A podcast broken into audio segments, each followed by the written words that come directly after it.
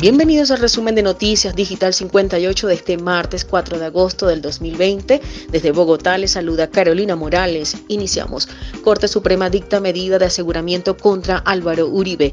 La decisión contra Álvaro Uribe en su calidad de senador se tomó luego de que los cinco magistrados de la Corte estudiaran la ponencia del magistrado César Augusto Reyes.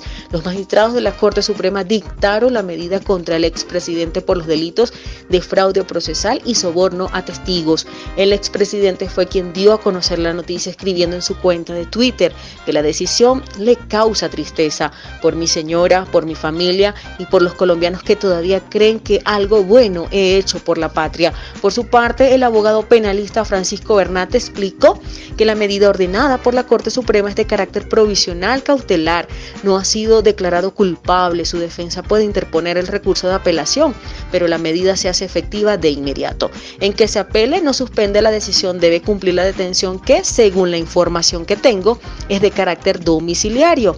Según la investigación, el lío judicial empezó en el año 2012, cuando el expresidente Álvaro Uribe denunció al senador del Polo Democrático Iván Cepeda por supuestamente ofrecer beneficios a presos para que declararan contra él en procesos por paramilitarismo. Por esto, la Corte empezó investigación al Senado Cepeda y en el 2018 el caso dio la vuelta. En febrero de 2018, Cepeda afirmó que es el contexto de las conversaciones, el hecho de que Uribe esté recibiendo información para buscar testigos, es la relación con personas que están evidentemente en actos de amenaza, a quienes fungen como falsos testigos en mi contra y presionados recibiendo informes.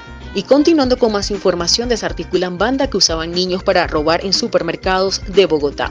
Durante un año, las autoridades adelantaron las investigaciones para lograr la desarticulación de la banda. Identificaron el modo en que operaban y cómo usaban a los menores de edad para despistar a la policía y cometer los hurtos en las localidades de Kennedy y Ciudad Bolívar. Según la policía, en la banda Los Mecheros participaban las mamás de los menores, quienes ya quedaron en custodia del ICBF. Ocho personas fueron capturadas cuatro mujeres, cuatro hombres, dos de ellos menores que cumplían la función de campaneros. Los mecheros fueron presentados ante la Fiscalía General de la Nación y enfrentaron cargos por uso de menores de edad para la comisión de delitos en concurso homogéneo y sucesivo, hurto calificado y concierto para delinquir, enfrentando penas de 10 y 20 años de prisión sin ningún tipo de beneficio de acuerdo a lo estipulado en la ley. Así lo aseguró la coronel Janet García, subdirectora de Servicios Especiales de la Policía Nacional. profesional. Y para finalizar con las informaciones, sector de transporte especial pide ayuda urgente al gobierno por crisis. El sector de transporte especial le pide al gobierno nacional ayuda de urgencia,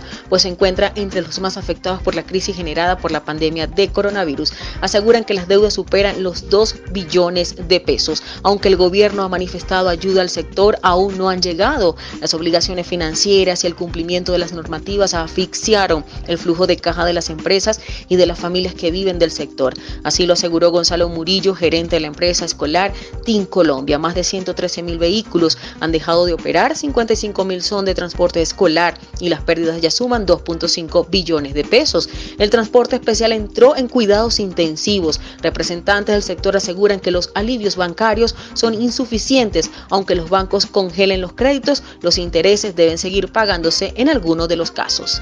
De esta manera finalizamos con las informaciones. Recuerda lavarte las manos y evitar la propagación del COVID-19, reportó Carolina Morales con el CNP 16000 para Noticias Digital 58, periodismo de verdad.